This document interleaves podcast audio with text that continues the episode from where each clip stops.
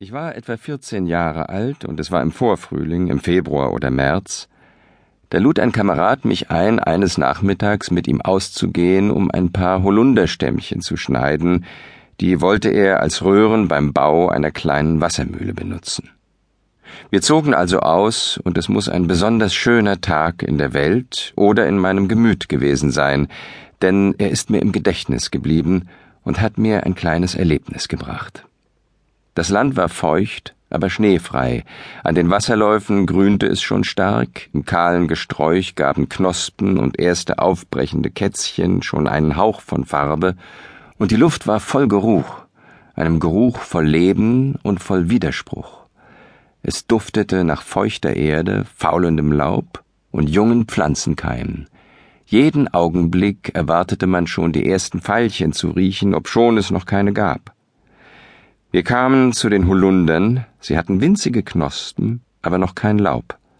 Und als ich einen Zweig abschnitt, drang mir ein bittersüßer, heftiger Geruch entgegen, der alle die anderen Frühlingsgerüche in sich gesammelt, summiert und potenziert zu haben schien. Ich war ganz benommen davon. Ich roch an meinem Messer, roch an meiner Hand, roch an dem Holunderzweig. Sein Saft war es, der so dringlich und unwiderstehlich duftete. Wir sprachen nicht darüber, aber auch mein Kamerad roch lang und nachdenklich an seinem Rohr, auch zu ihm sprach der Duft. Nun, jedes Erlebnis hat eben seine Magie, und hier bestand mein Erlebnis darin, dass der kommende Frühling schon beim Gehen über die feucht schwappenden Wiesenböden, beim Duft der Erde und Knospen von mir stark und beglückend empfunden, sich nun im Fortissimo des Holunderduftes zu einem sinnlichen Gleichnis und einer Bezauberung konzentrierte und steigerte. Vielleicht hätte ich, auch wenn dies kleine Erlebnis für sich allein geblieben wäre, diesen Geruch niemals mehr vergessen. Vielmehr jede künftige Wiederbegegnung mit diesem Geruch hätte mir wahrscheinlich bis ins Alter stets die Erinnerung an jenes erste Mal aufgeweckt, da ich den Duft bewusst erlebt hatte. Nun kommt aber noch etwas Zweites hinzu. Ich hatte damals bei meinem Klavierlehrer einen alten Band Noten gefunden, der mich gewaltig anzog. Es war ein Band Lieder von Franz Schubert. Ich hatte darin geblättert, als ich einmal etwas lange auf den Lehrer warten musste, und auf meine Bitte hatte er ihn mir für einige Tage geliehen. In meinen Freistunden lebte ich ganz in der Wonne des Entdeckens. Ich hatte bis dahin nichts von Schubert gekannt und war damals ganz von ihm bezaubert. Und nun entdeckte ich, am Tag jenes Holundergangs oder am Tage nachher, Schuberts Frühlingslied Die Lindenlüfte sind erwacht. Und die ersten Akkorde der Klavierbegleitung überfielen mich wie ein Wiedererkennen.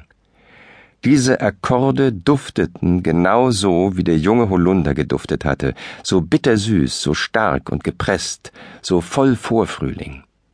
Von jener Stunde an ist für mich die Assoziation Vorfrühling, Holunderduft, Schubert-Akkord, eine feststehende und absolut gültige. Mit dem Anschlagen des Akkords rieche ich sofort und unbedingt den herben Pflanzengeruch wieder, und beides zusammen heißt Vorfrühling.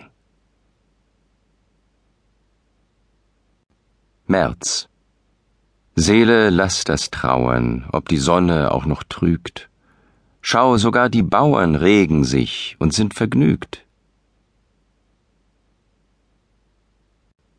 Kinderzeiten fürchtete ich den Föhn. Aus Peter Kamenzind. In Kinderzeiten fürchtete ich den Föhn und hasste ihn sogar. Mit dem Erwachen der Knabenwildheit aber bekam ich ihn lieb, den Empörer, den ewig Jungen, den frechen Streiter und Bringer des Frühlings.